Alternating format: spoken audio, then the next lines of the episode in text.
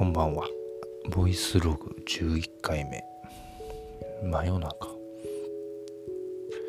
12時37分に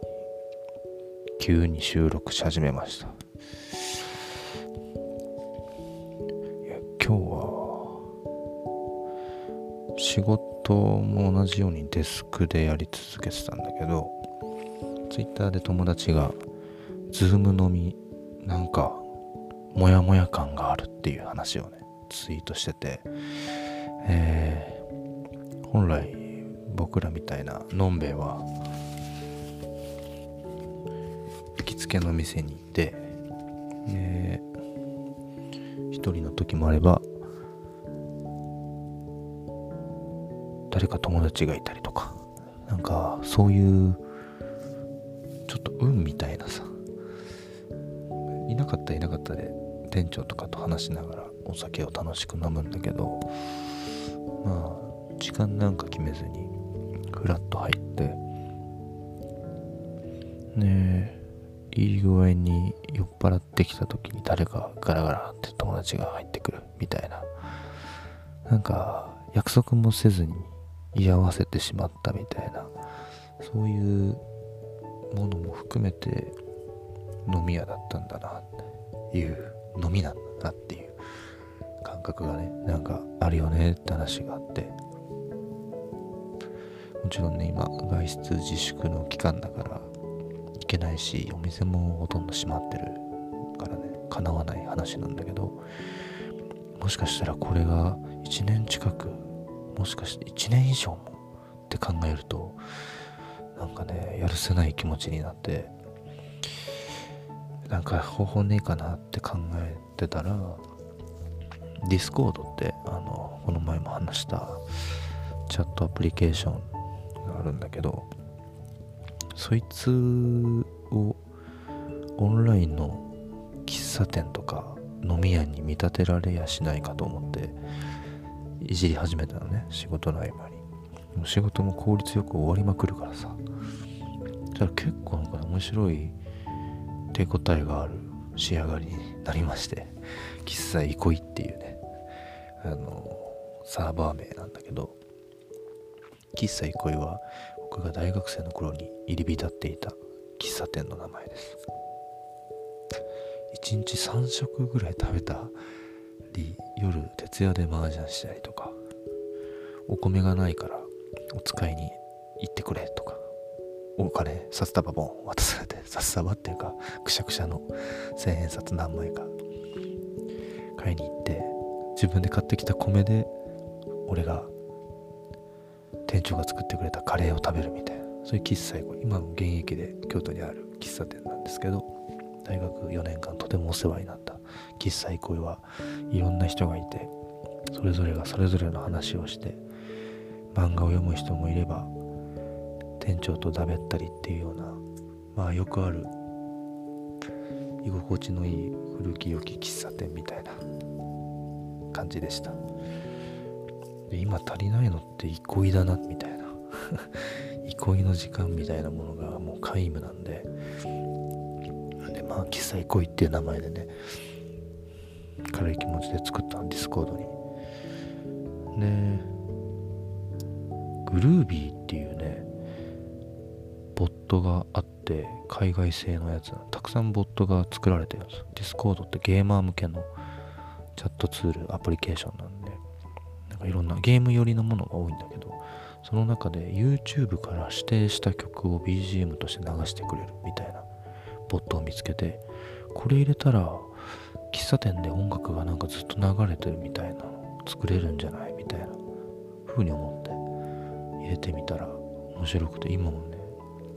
昭和の 曲が誰かが聴いてる。片耳で聴きながら今日のラジオを撮ってるんだけど。で今10 20人15人ぐらいかな。集まってきて喫茶行為誰かいる時もあればいない時もある。みたいな。一応ね飲みのテーブルみたいなボイスチャットのところも用意していて飲みたい人はそこで音声つないで飲む人もいるしあのテキストベースで飲みながらチャットする人もいるしっていうようなことができるんじゃないかなと思ってます。ね飲み屋のとか喫茶店の空気みたいなのはうっすらある。なんか再現できてるような気がしてる。今日一日。なんか仕事中にちょっと雑談したりみたいな。感じをこのなんか雰囲気的に喫茶店のどっか一つの席に座って誰か隣の人に話しかける友達に話しかけるみたいな。テスト前の勉強図書館で友達とやるみたいな。のにすごく近い感覚があるなと。思ってます。明日も喫茶行こう行こうみたいな。空気というか。デジタル上だけど場所みたいな感覚ってのが不思議とある。感じになってます。なんでこういう空気にできたのかはちょっと謎なんだけどこれ聞いてる人の中で同じようになんか憩い不足だなみたいなのがある人はDiscord で試しに遊んでみるといいかもしれない、まあ、距離も問わず雑談みたいな感じでねみんなとお話できるって。まあゲーマーには普通なんだけどさ。仕事して日常でよく会ってた人と会えなくなったりする時にすごく有用な場になったなっていうような気はちょっとしてます。まあ始まってまだ1日だから分かんないけどね。でも最近は週末とかはあの中継系のそのソフトだったりツールをいじり倒して、まあ、今後ねしばらくこういう家での生活とかってのが中心になってくるって考えるとみんな一斉に配信系コンテンツの模索みたいなところを始めてると思うんだよね。でもなんか週末遊びのようにゲームを垂れ流しにしてどこでトラブルが起きて音声が届かないとかとかそういう検証をねいろいろしてて。Twitter 以外のプラットットフォームメジャーなプラットフォーム。あまあインスタグラムやってないけどそれ以外はやったかな。結構ボタン一つであのゲームの中継も公演というかなんかワークショップみたいな感じなのこともできる感じの環境はちっちゃなデスクの上で整ってしまった。すごいよね。でまあクライアントお仕事のねさっきでもやっぱみんなで集まれないからさ。スタッフ教育みたいなのもあのビデオで録画して、えー、セッション何回かに分けて YouTube の限定 URL で公開してまあオンラインでレクチャーをしていこうかなみたいな話とか今日相談してて。まあもう泊まろうと思えば泊まれるんだけどまだ悪あがきをしたいなと思ってます。今日もね、えー、YouTube ライブか。の試しにやってみてて、まあ、よくできてたな使いやすかった。あとなんか日常的にやってたことをあの、まあ、一人でねやってたことを軽くボタン一つでみんなにストリーミングできるっていうのは面白い要素がいろいろあるかもなと思っててちょっといろいろ試してみようかなっていうふうに思ってます。例えば僕は毎日新聞は読まないんだけど新聞も取ってもいないんだけどね。新聞を読むようにあの世界中から集まるクリエイティブの情報を、まあ、RSS 昔からある RSS の技術で束ねてあのフィードリーっていうサービスであの僕のところに届くようになってるんだけどそれ毎日見てるんですね。だいたい1日で100ソース100リソソースぐらいはこそっと来てまあこうタバコ吸いながら世界中の情報に目を通したりしてるんですね。ね毎日当たり前のように一人でやってたんだけどさあのこれをそのまんま、画面を僕のフィードの画面を見ながら共有する一緒にフィードを見ていくっていう新しい、うん、誰もやってないだろうなこれ。そのニーズがあるのかもわかんないんだけど。このクリエイティブ面白いなみたいな独り言言うんですよ。で僕の場合だといいなと思ったものを100個の中から例えば23個とか56個多い時はピックアップしたのをじっくりなんか見て考えたりするんだけどなんかそういうのも垂れ流しにしてももしかしたら面白いのかもなと思って今度試しにやってみようかなって思ってます。なんかねデイリーでちゃんとインプットしないとねまひってくというか退化していくんですよ。なんか発想する力みたいな想像する力みたいなところが。で全てがねインターネットの情報だけではないですよね。例えば僕だったら本屋さんあったら必ず入って一番売りたい場所面出しする場所人がさ必ず通る場所みたいなところには今一番売れてる本だったり売りたい本みたいなものを置くんだけどそこのタイトルだけバーって見て今こういうの売れてんだってのを把握することも日常的にやってるインプットの一つだったりね。移動中とかに誰か何をして誰が何をしているのか、観察するのも喫茶店でどういう会話をしてるのかなって聞くの、まあ、盗み聞きだけど。そういうのも全部、まあ、癖になってるんだけど全てがインプットの要素だったんですね。で今実際家に閉じこもってる状態だと7割とか6割ぐらいの本来あったインプットの情報ってのは欠落してしまったんじゃないかなっていう気がしてる。それに今一番僕はヒヤヒヤしていてまあね散歩に行くってのももちろんあるんだけど今ね運動不足のストレスでさ結構みんな普段走ってないような人とかでも外をランニングしたりねしてるんですよ。逆に危ねえなって。うちのそばにはちょっとランニングスポットがあってもう渋滞しとるからねランナーたちで。逆に危ないよね。ちょっと考えたら分かりそうなんだけどね。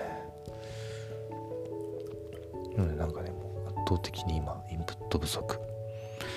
インプット不足を手動かしたりこの中継どうやってやるんだろうって検索してやってみたりね。実際失敗もたくさんするし失敗の数をどんだけ作れたかで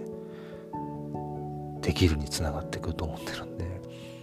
たくさん失敗してよくわかんないキーワードいっぱい出てくるしね。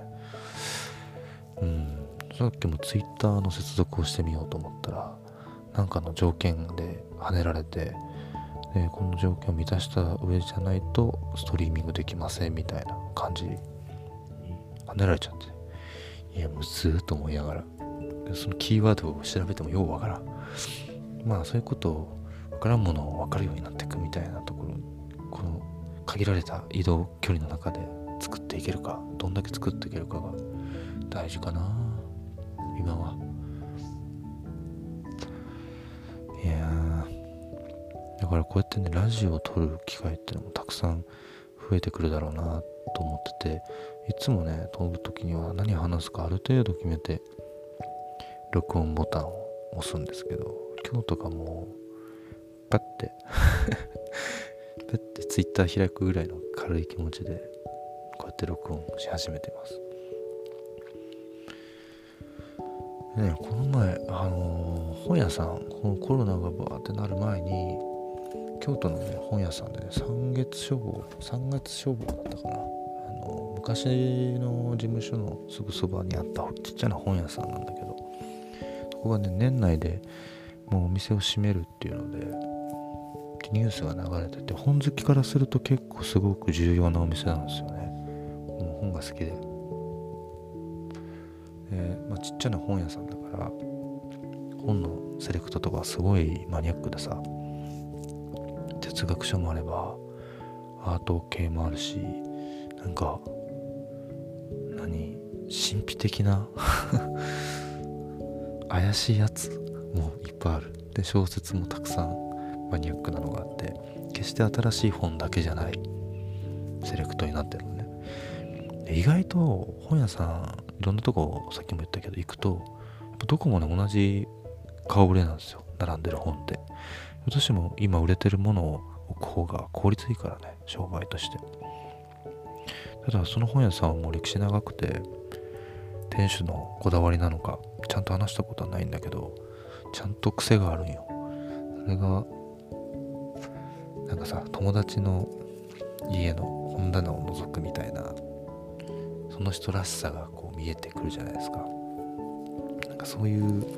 雰囲気があって本棚をねじっくり眺めれるいいお店なんですね。でまあその人がもうね自分がこうボケてるとかさ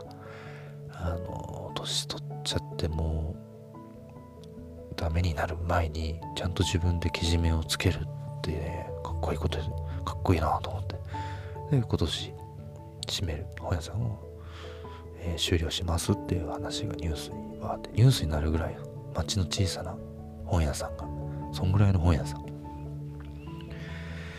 であのまあフラッとねあの近くにいるからいやもしかしたらもう行けないかもしれないなってふとその時思ってあの久々に入っちゃ買っちゃった。奥さんに言われたら惹かれるかも。めっちゃ買っちゃった。でそこの本今日何個か。まだね全部読み終えてないんだけど。えっとねアナザーマルクスっていうね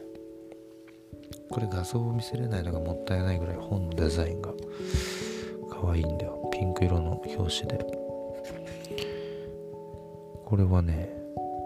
いやあんまりねもう出版社も知らないし洋書みたいにあのカバーないの。ハードカバーがない感じで。これまだねちょっと読み始めて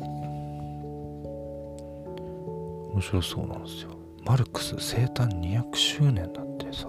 2年前だね。2年前出てる本。マルクスをもう一回こう再解説してるというかなんか昔今のマルクスの本とかってさやっぱどうしても経済学とか資本論とかってねこうどうしてもね小難しく見えるよ。面白いかって言われたらめっちゃおもろいとは言えない勉強のための本みたいなのがあるんだけどこれはねアナザ・マルクスちょっと違った視点でマルクスを語って説明してくれてるっていうね。ページ400ほとほとんどね参考文献で100ページぐらい使ってるからほんと調べてるねこれ。すごい量だよ。500ページぐらいあるうちの参考注釈だけで100ページぐらい使ってる。アナザー・マルクス。もうね日焼けしてるんよ。新品の本なのに。でそこの本屋さんのねいいところは、まあ、埃かぶってる本とかもいっぱいあるからさあのお母さんがあの買った後にバンバンと埃を払って紙袋に入れてくれる。素敵なんですよ。であとねいろんなとこに本が点在してしまったな。あーこれもかね探してたわけじゃないんだよ。探してたわけじゃないんだけど言われてそういえば気になってた本だなって思い出したやつが何冊か買っちゃって。あのー、あれ。宇野さん。プラネッ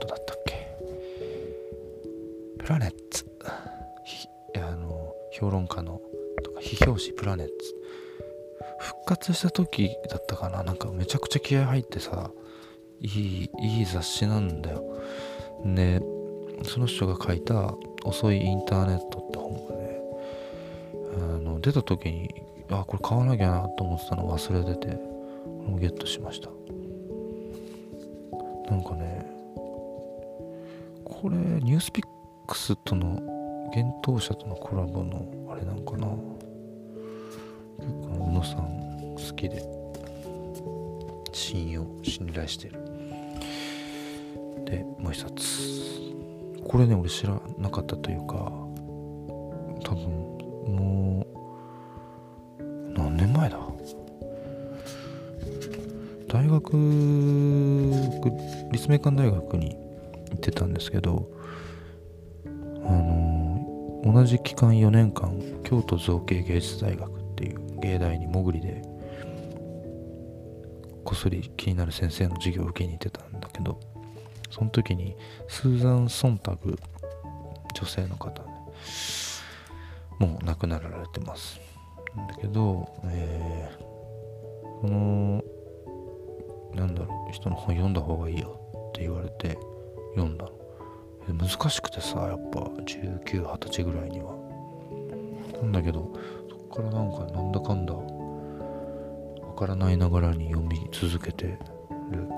方その人のラディカルな意志のスタイルズっていう本がねこれ2018年に発売されてる。で翻訳されてる本ですね。でやっぱなんかね本屋で見つけたらもちろんゲットする一冊ではあるんだけど見逃すんよね。本屋って広いから。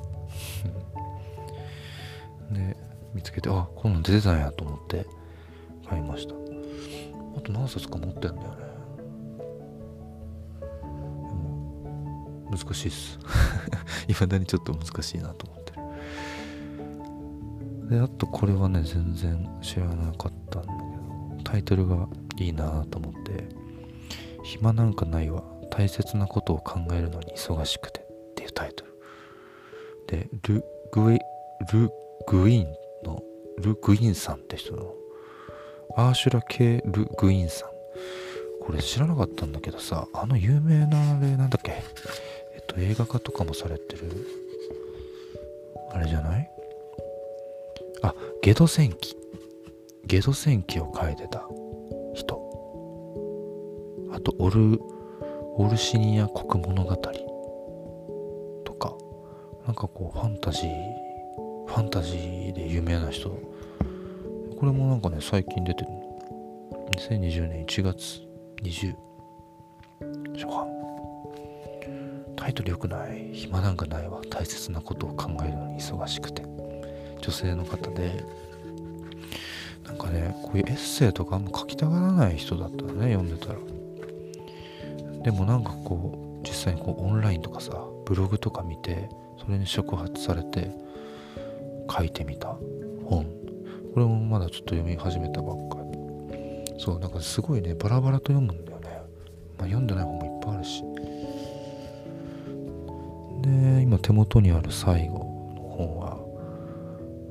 京都学派水湖伝っていう。京都大学の。いやあの前々から京都大学の人とは仲良く遊んで飲んだりしてるんだけど京都大学と最高学府と言われてまあ東大？でノーベル賞の数が2倍以上の差があるだったかな？っていう話があるのね。同じぐらい頭いいのになんでそのノーベル賞だったりすごい大きい出来事の出来事？の数が倍も違うのかみたいな有名な話があって。で兄弟の周りはまあ京都はとても狭い町だってのもあるんだけど兄弟の周りに飲み屋さんがいっぱいあるんですよ。でいろんな学問を探求してる人たちが、えー、飲み屋で出会う。で自分が何の研究をしてたしてるのかを交換し合って今自分が何に夢中なのかの共有をしていくとそれは自分の学問の視点から言うとこういう言い方もできるとかさ。こう想像してなかった視点からのアドバイス指摘みたいなものが入るから。出会いの数とか開口する頻度みたいなところで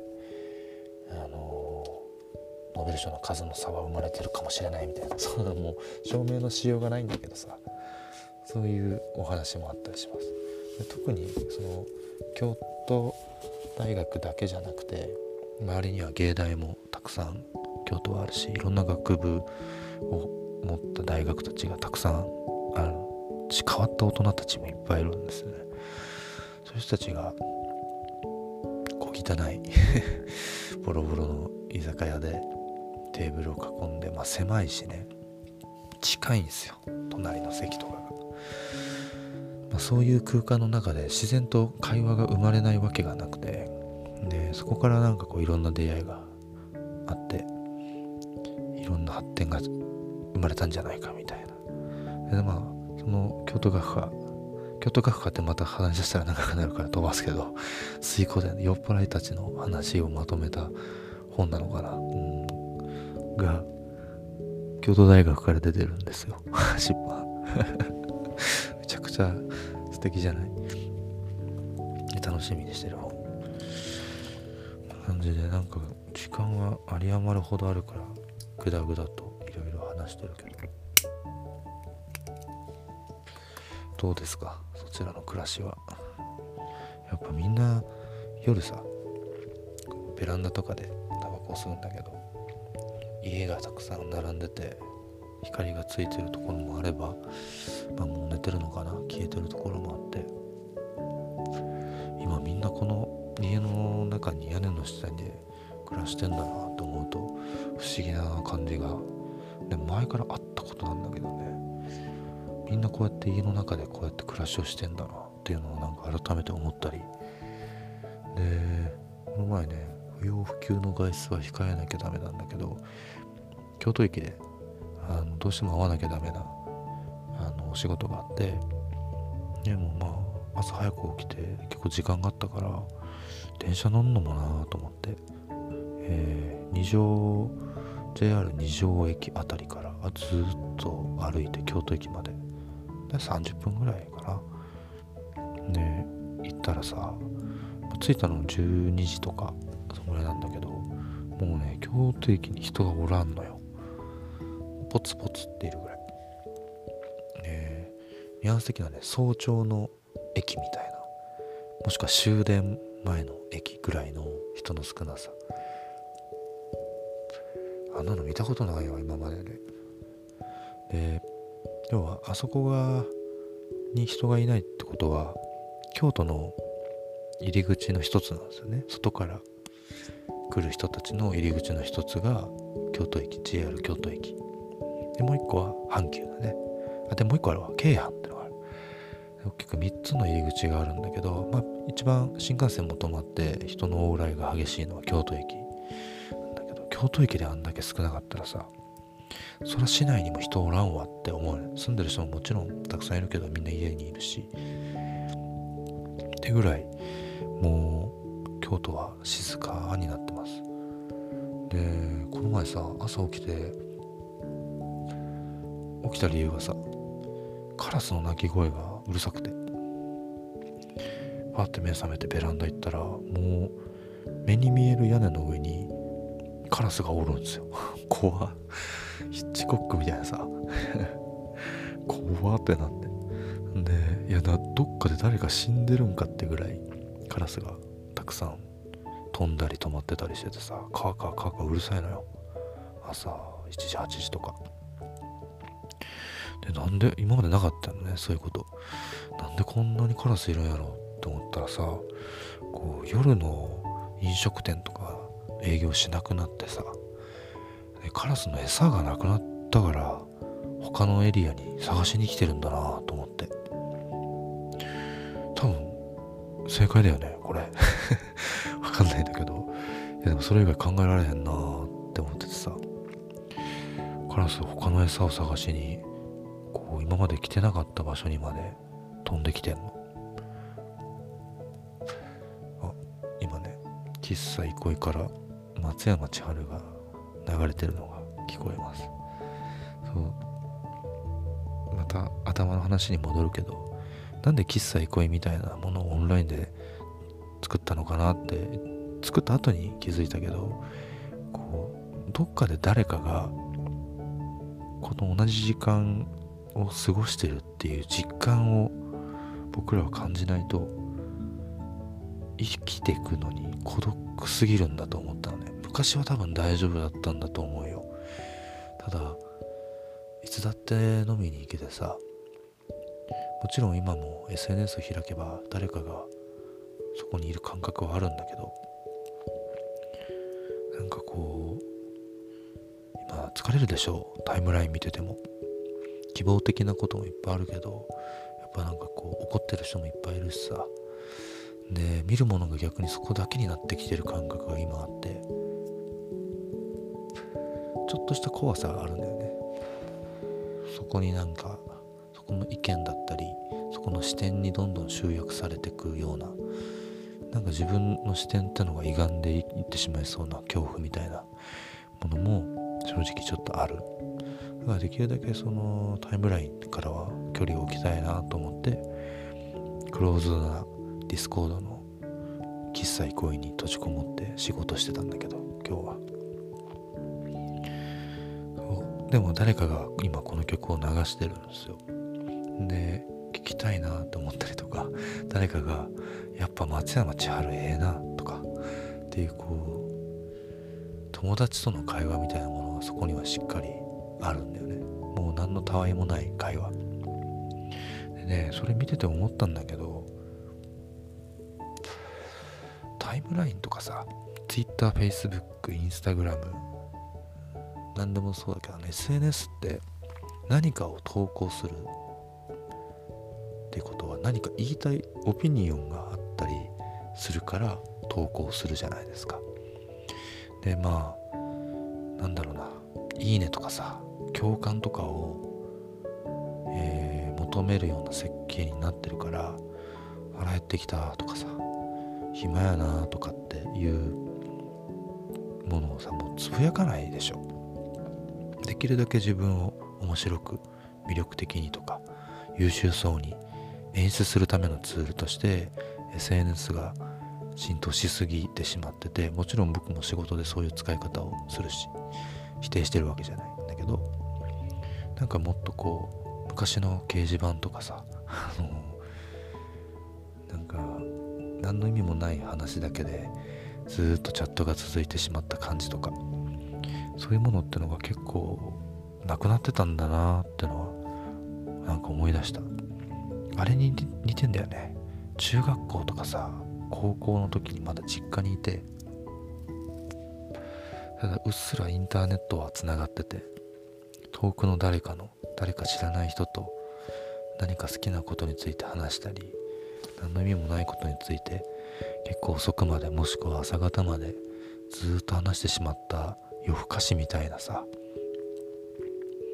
あれまあ結構インターネット的には人間っぽい昔あった良かった BBS みたいな文化とかああいうものをなんか今取り戻そうとしてるのかもしれないな。インターネットに温度感というかそういうものがやっぱり欲しいなっていう。便利ですぐに検索したら何かが出てきてっていう良さももちろんあるんだけどインターネットの初期とかでもっと人間的な重要なことがしっかり育まれてたんだなっていうのをうん喫茶憩い見ながら思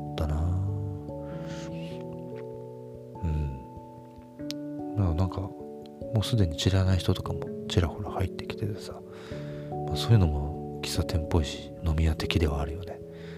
でここの喫茶憩いで仲良くなってコロナが落ち着いた頃にリアルであったりするとちょっとまた懐かしい感じというかねそういうのあったなみたいな新しい出会いになるような気もするんだよな。なんか家の中にこもってるけどできるだけ僕らは人間的な行動を取りたいとか選択したいとかそういうふうに思うんだなってのを最近自分を観察していてよく思う。最初はねあの仕事も効率的にガンガン進むし普通は2日3日ぐらいかかってた打ち合わせが机を動かずに1日で移動時間も使わずポンポンポンと話ができてしまう。で1日の裏にはね今まで想像したことないぐらい疲れてる。効率だけで生きていくとこういうことになるんだってのをもう初日で感じたのね。これはダメになる。もともとダメなところがないとむしろそのダメなところで僕らはバランスをとってる。いや効率は人を殺す可能性がある。なんか機械みたいな自分が機械かもしれないっていうぐらいさって思うぐらいねあのちょっとした恐怖心みたいなものを感じた。自分が仕事で求められてるスキル。ユーティリティ？電卓が計算をできるように松倉はアイデアをたくさん作れるからアイデアをとりあえず作ってくれみたいなことをずっとさそれだけをやり続ける。って機械と一緒なんですよ。ああちょっと今日飲みに行くから無理です。とか。明日なら大丈夫だよ。とか。なんかそういう曖昧さを含めた上で僕らの仕事のクオリティってものは担保されていてそこを機械のようにアイデアを作り続けていくと多分つまらないアイデアばかりが生まれてくる可能性があるんだよね。飲みに行ったら気づいたことで次の日めちゃくちゃビッグアイデアが生まれたりとかね。あるんだよ。魔法のようだけどアイデアを信じてる人には訪れるそういう瞬間があったりします。だから今はまあ僕だけじゃなくて今世界中の人がこうやって家の中で過ごすしかない状況があるんだけど、まあ、この限られた空間の中でインターネットというものがある限り誰かとつながり続けることができる。なんかその可能性をもう一回探してみたいなっていうところでまあ今サクッとできそうなゲームを中継してみたりとかこうやってラジオを定期的に撮ってみたりとか誰が聞くかわかんないし誰が見てるかわかんないかもしれないんだけどアクセス解析見てると1人でも2人でもこのラジオでいくと1個のエピソードで20人から30人ぐらいかなは聞いてくれてるのね。いつもは20分ぐらいで切ってたんだけどなんかこう夜に寝れない時とかさ運動もしないからなかなか寝つき悪いんだよ最近俺も。だからこう垂れ流しで聞いて眠くなったら寝るみたいな時にこのなんか適当に喋ってるラジオが届いてるんだとしたらこれはなんか意味があることかもしれないなと思いながら喋っています。まあそういうメッセージボトルが漂着するみたいなさなんかそういう面白さってインターネットにあったよねって思ってて。なんか僕が発信できることがあればなんか失敗も成功もいろいろあるとは思うんだけどひとまずボトルを投げてみようっていうところで最近はインターネットで遊んでます。身近な人からしたらなんか松倉最近中継ばっかして何してんだろうなとかラジオばっかやってんなとか思ってる人もいるかもしれない。いや本当にノートをね更新した方がもちろんビュー数とかさアクセス数ってのは多いんですよ。年間でどんぐらいだったっけな。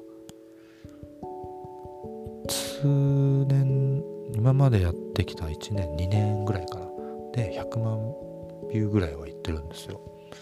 まあ、まあ、最近毎日更新とか何もたまにしか更新してないからあれですけど月に3万から5万ページビューがある。このラジオなんてなんてって言ったあれだけど20人30人。すごい差でしょ。本当に数字だけを求めていくなら僕はノートを書いた方がいいんだけど今はなんかこの声を届けることの方が魅力的に感じてたりします。そんな感じでねもう1時過ぎて今日はもう40分近く喋ってるから終わりにしようかなと思います。またこんな感じで特に大きなテーマもなくボソボソ思ってることだけを喋るラジオをたお届けしようかなと思います。それでは皆さんおやすみなさい。